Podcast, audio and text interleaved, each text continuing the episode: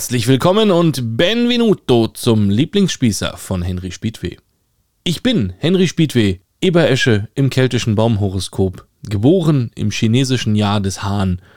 Nach griechisch-römischem Verständnis bin ich im Sternzeichen Widder mit der Sonne im Widder, Merkur im Widder, Venus im Widder und Mars im Widder. Und natürlich bin ich euer Lieblingsspießer. Die Werbung.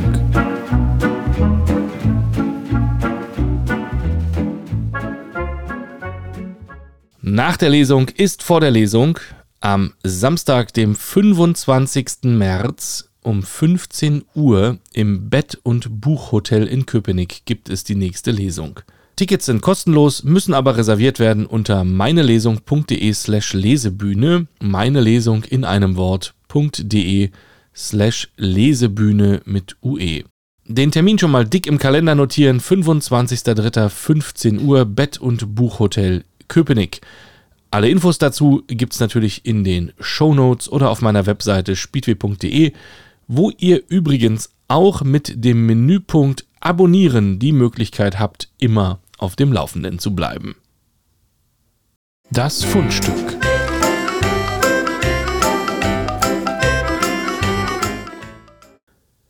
Zunächst mal gab es eine Rückmeldung von Hörerin Niki bezüglich der Fische im Engelbecken.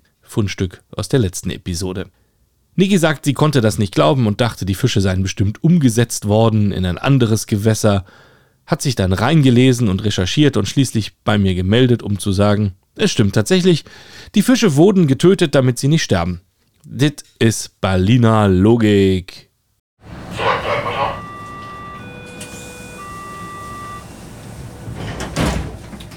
Da fällt mir gerade ein, Nachdem die S-Bahn ja jahrelang mehr ein, ein Running Gag war als ein Verkehrsmittel, werden aktuell jede Woche neue Bahnen in Dienst gestellt.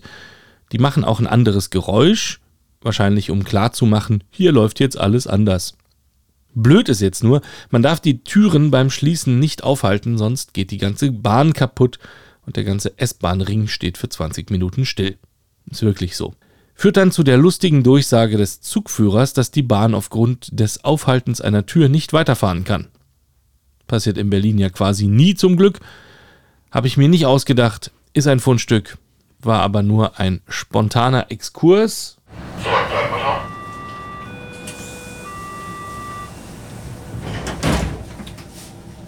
Stellt euch mal vor, ihr seid junger, aufstrebender Drehbuchautor, Ihr habt gerade was geschrieben und sucht euch jetzt eine Produzentin für euer Buch.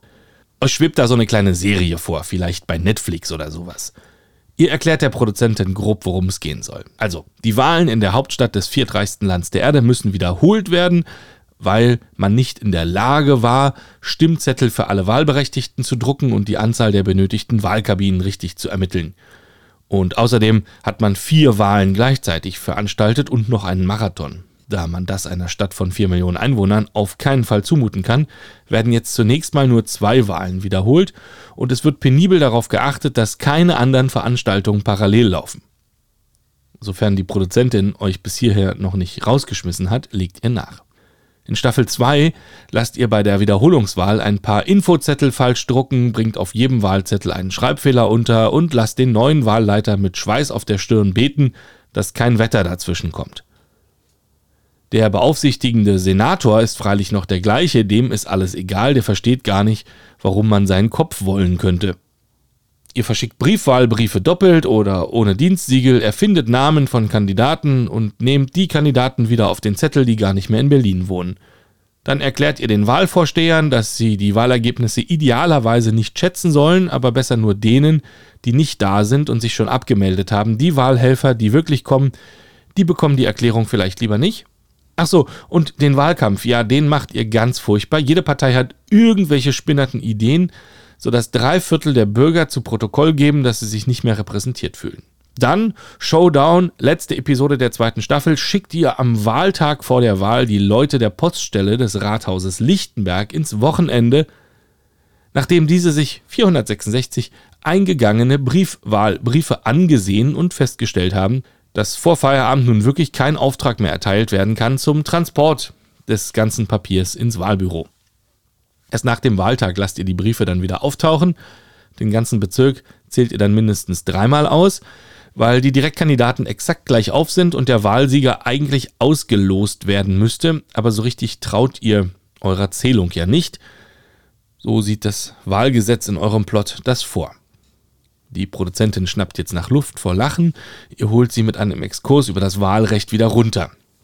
An dem Los hingen mehrere Überhang- und Ausgleichsmandate von anderen Parteien, die gar nicht im Lostopf sind.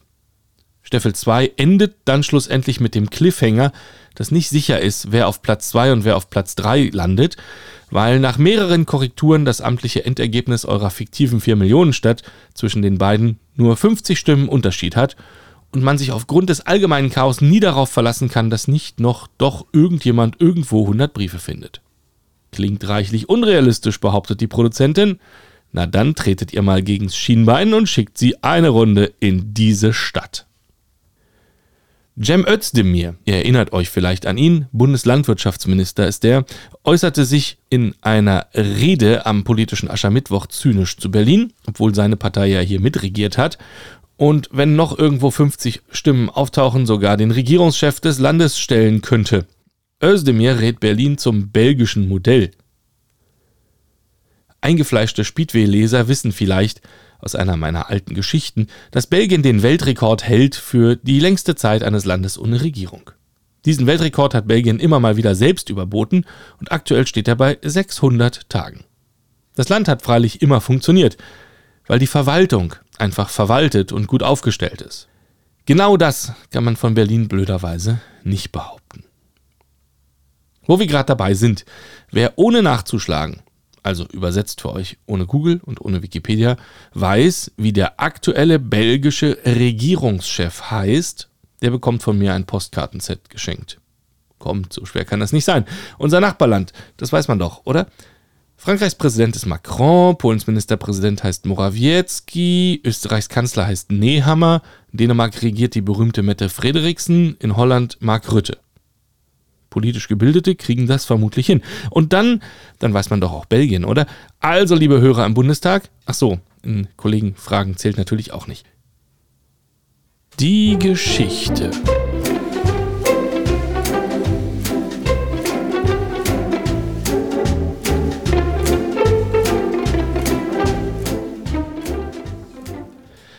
Und wenn das Fundstück schon eine halbe Geschichte ist, dann kann die Geschichte ja auch ein halbes Fundstück sein. Ich habe die Story bei der letzten Lesung schon mal vorgetragen. Und da es schon wieder sehr lokal zugeht, an dieser Stelle das Versprechen, die nächste Episode kommt komplett ohne Berlin aus. Ich gehe mit meiner Laterne und meine Laterne mit mir. Februar 2017. In der Stralauer Allee tut sich was. Noch mehr als sonst. Unsere Straße bekommt Parkuhren, Anwohnerparkzone, alles, das ganze volle Programm.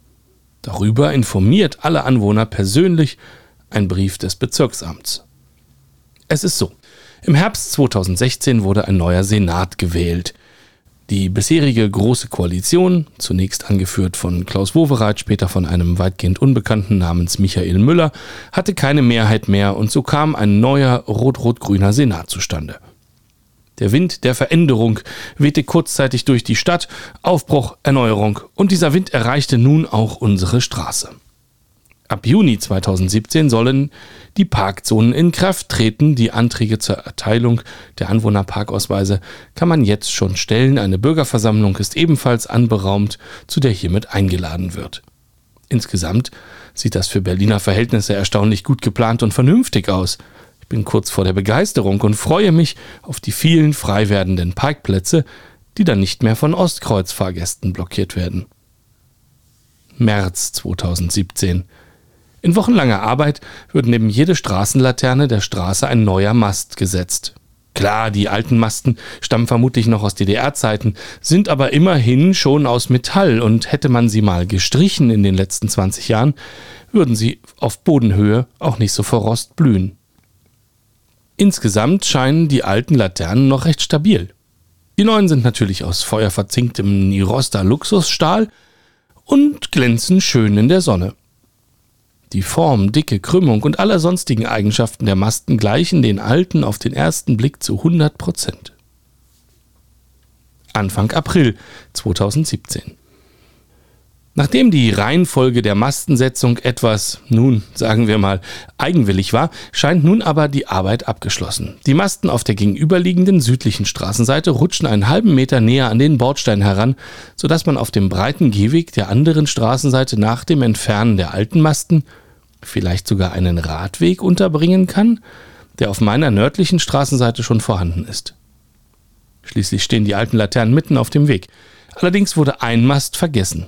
Dort steht weiterhin nur eine alte Laterne, mittig auf dem Gehweg. Und Bäume sind ja auch noch da. Was soll das nur werden? 1. Mai 2017. Der 1. Mai ist auch nicht mehr das, was er mal war.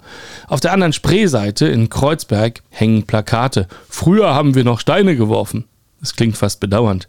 Und während man vor drei Jahren noch am Oranienplatz frisch gerollten Rollrasen aufgeben musste, nur um keine Demonstranten mit dem Bauzaun zu provozieren, passiert nun einfach nichts. Auch auf der Baustelle der Strahlau Allee passiert nichts. Mai 2017. Alle neuen Laternenmasten bekommen einen Leuchtkopf. Der eine fehlende Mast wird nicht ergänzt. Immer noch bin ich nicht über die Gründe des Austauschs im Klaren. Ist es der Rost oder eine neue Richtlinie oder die Schaffung eines Radwegs? Im Zuge der Koalitionsverhandlungen munkelte man auch etwas über mehr Radwege. Aber bislang hatte ich dazu wenig Konkretes gelesen. Was auch immer es ist, der eine alte Mast hat wohl eine Ausnahmegenehmigung erhalten. An ihm hängt eine Verkehrsmessanlage. Irgendwem scheint es zu kompliziert zu sein, diese an einen neuen Mast umzuhängen. Also schraubt man an nur einem Tag einen neuen Leuchtkopf an den alten Masten. Es geht also theoretisch.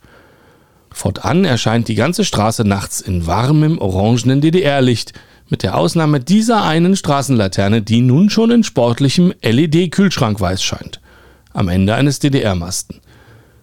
Interessanter Anblick. Ich wünsche mir jetzt mit einer gewissen Vorschadenfreude, dass auf der anderen Straßenseite auf jeden Fall ein Radweg entsteht und die Radfahrer diesen nie nutzen können, weil mitten auf dem Weg eine alte Laterne und mehrere Bäume im Weg stehen. Nicht ohne Stolz blicke ich täglich auf die alte Laterne. Ich habe sie Mattes getauft, nach einer Handwerksfirma, von der sie regelmäßig Besuch bekommt.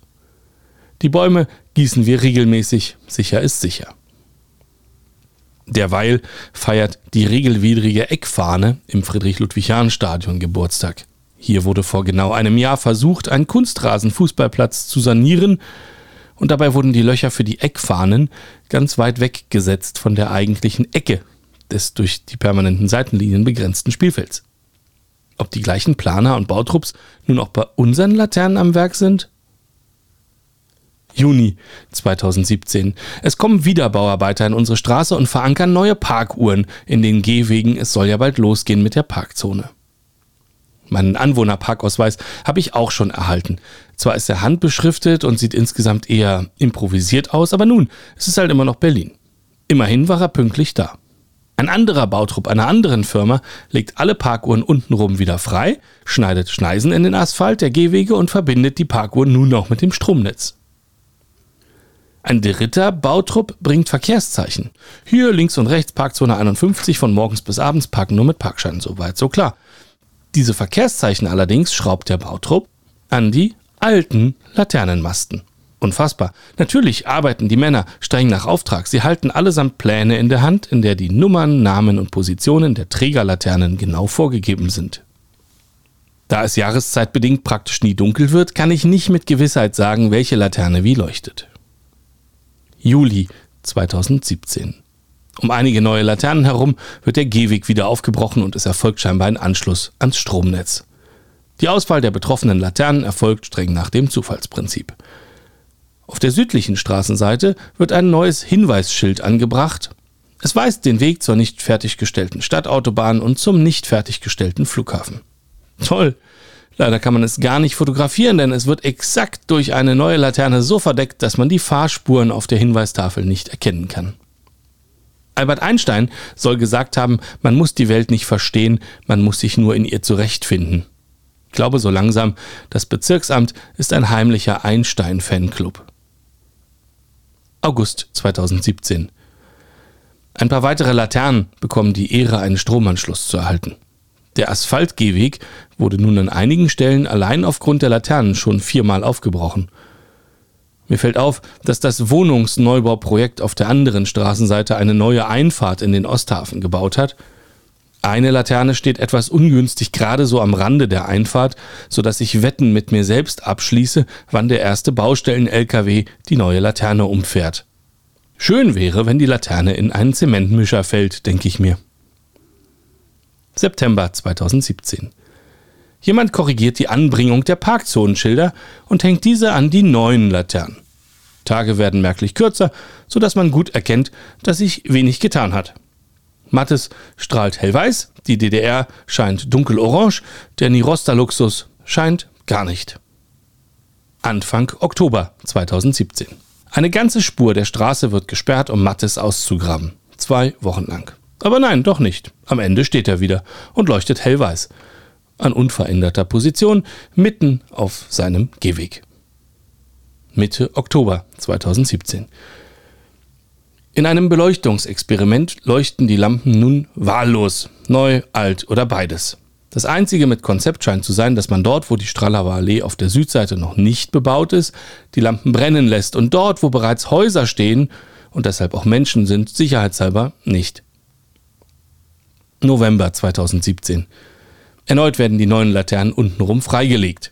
Die Löcher bleiben lange offen, die halbherzigen Baustellenabsperrungen werden von mehreren Herbststürmen umgeworfen, verweht, auf die Fahrbahn getragen. Die Reihenfolge der Freilegung der neuen Masten erfolgt erneut streng nach dem Zufallsprinzip.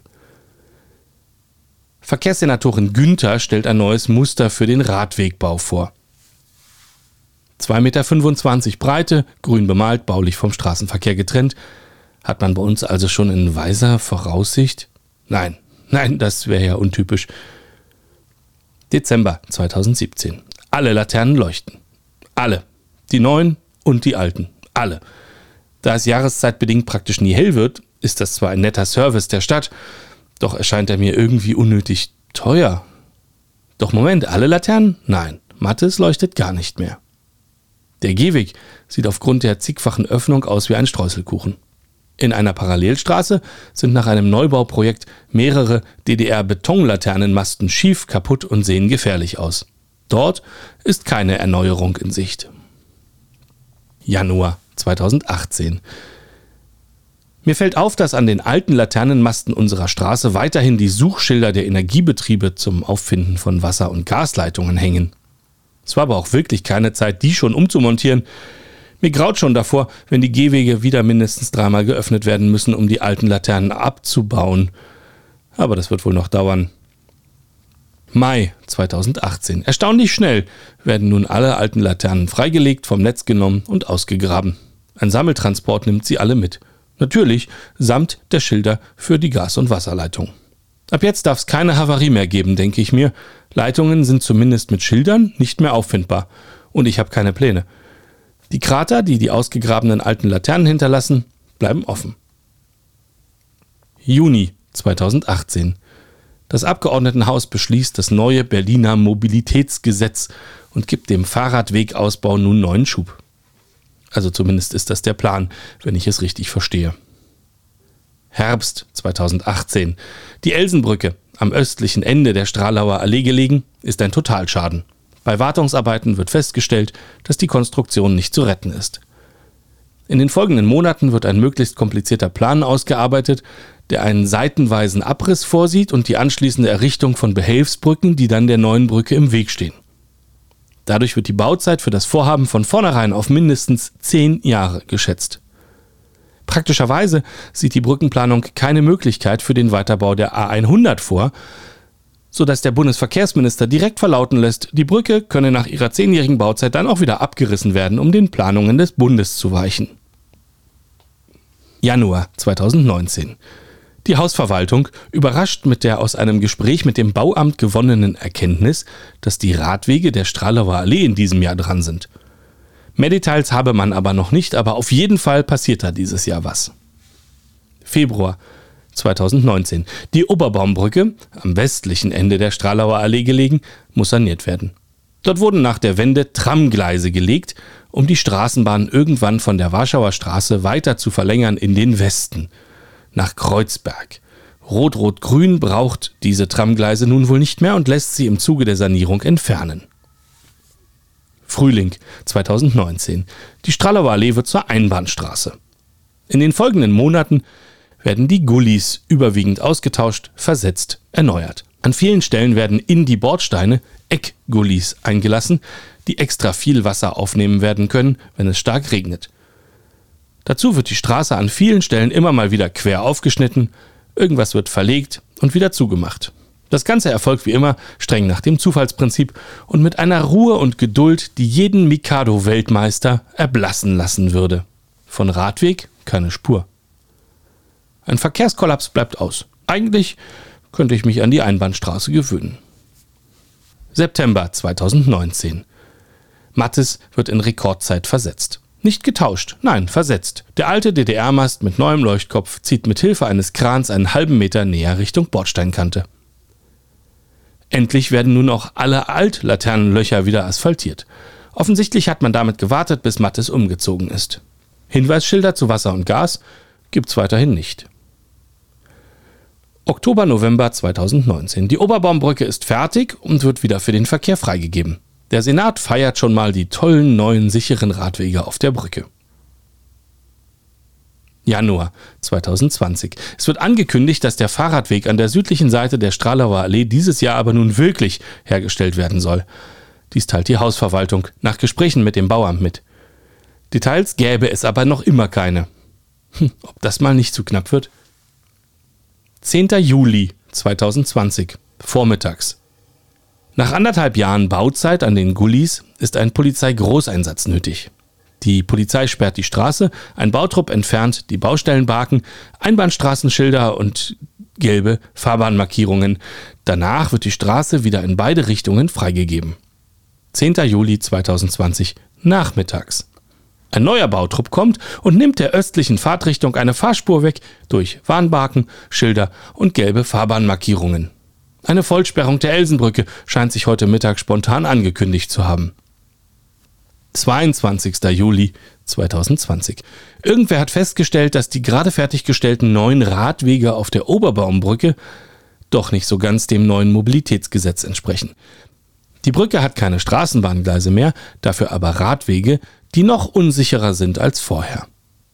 Diese werden nun zunächst hektisch durch Plastiklappen, dann durch Betonhindernisse von der Fahrbahn getrennt und anschließend angemalt.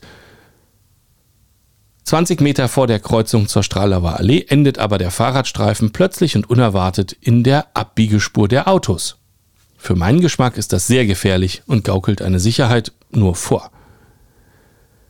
Dezember 2020. Die Telekom hat eine fantastische Idee. Also das will ich zumindest hoffen, denn für diese Idee gräbt sie alle paar Meter ein Loch in den Gehweg der Stralauer Allee. Beim Umkurven der vielen Löcher stelle ich aber immerhin fest, dass es Schilder gibt zum Auffinden von Gas- und Wasserleitungen, zumeist an Hauswänden. Das finde ich schlau, die werden seltener ausgegraben. Januar 2021. Die Telekom ist fertig, die Löcher werden verschlossen, es bleiben dicke Narben im Gehweg.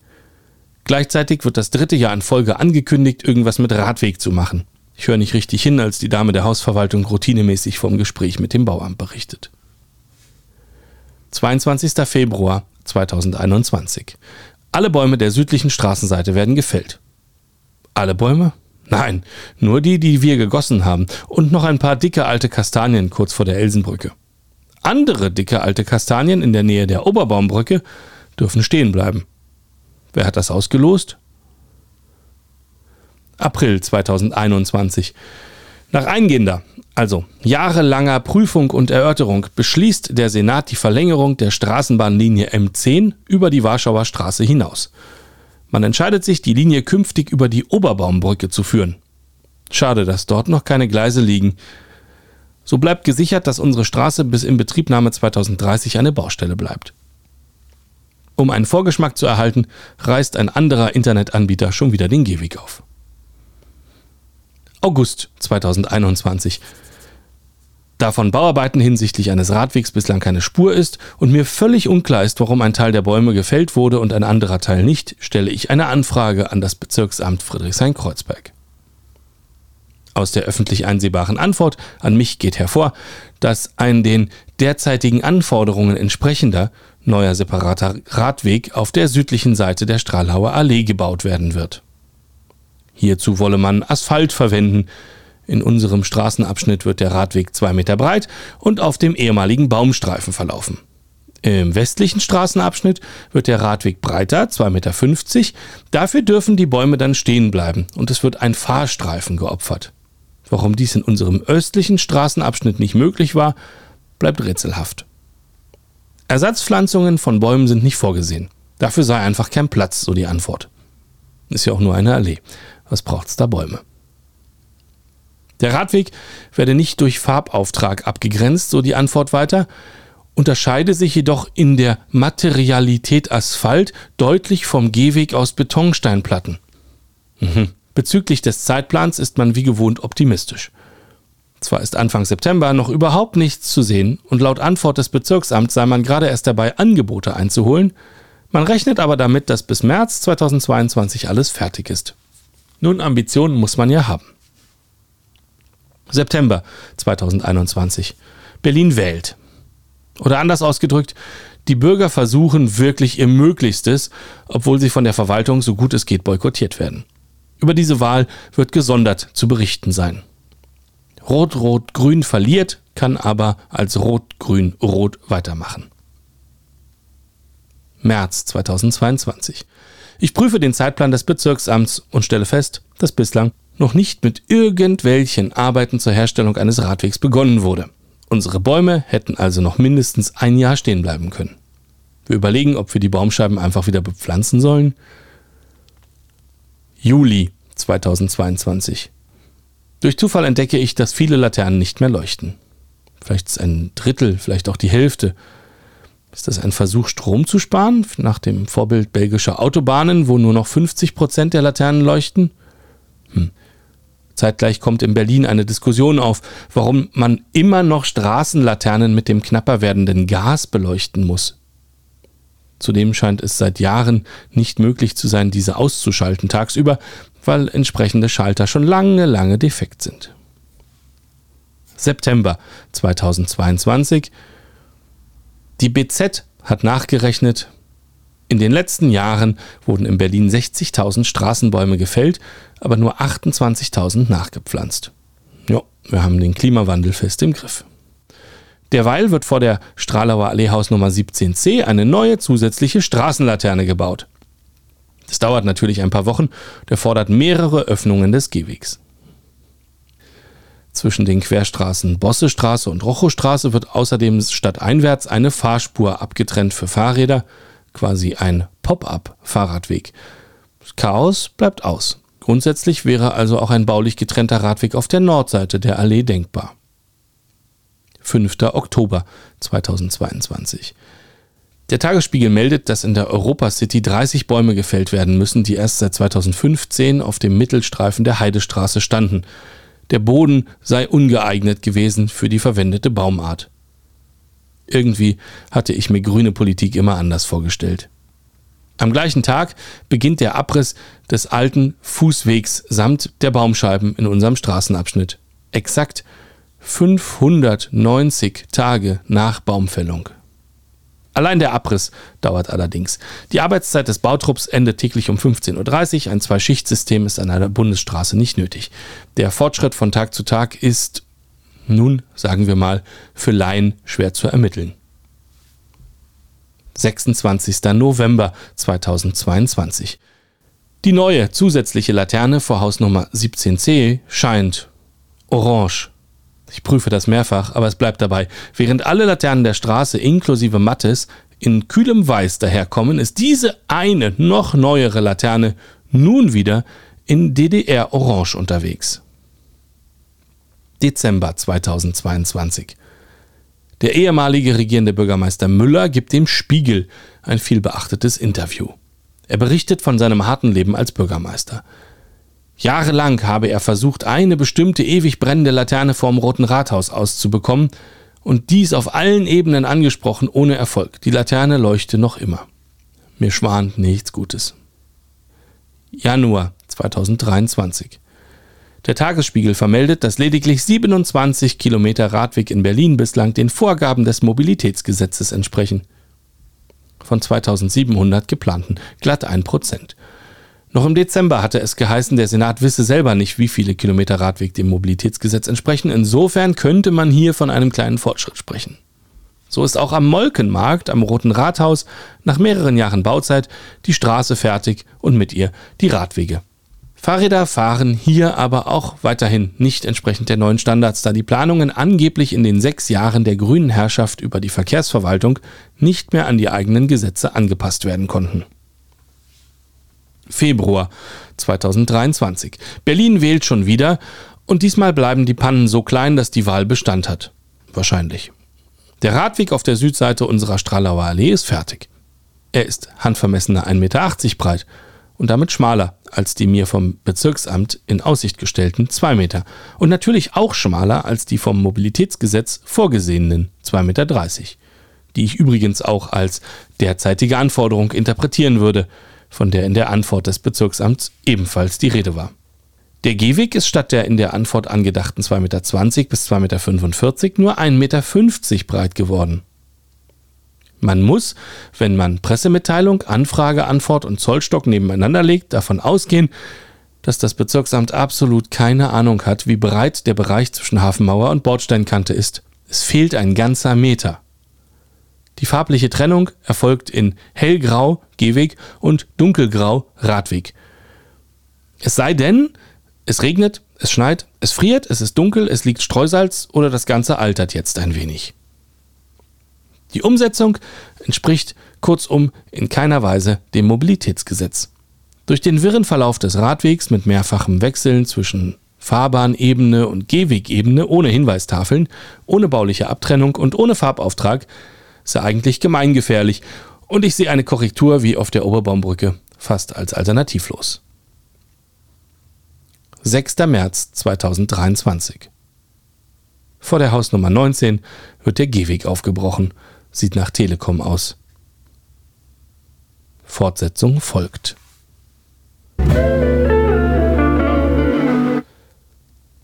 Ja, das war der Lieblingsspießer für heute. Danke euch, dass ihr wieder so lange dran geblieben seid. Seid lieb zueinander. Die Begrüßung war übrigens italienisch. Text Henry Spiedweh, Redaktion Lisa, Musik Giulio Fazio und Ru Walker. Sound Folly und Freesound.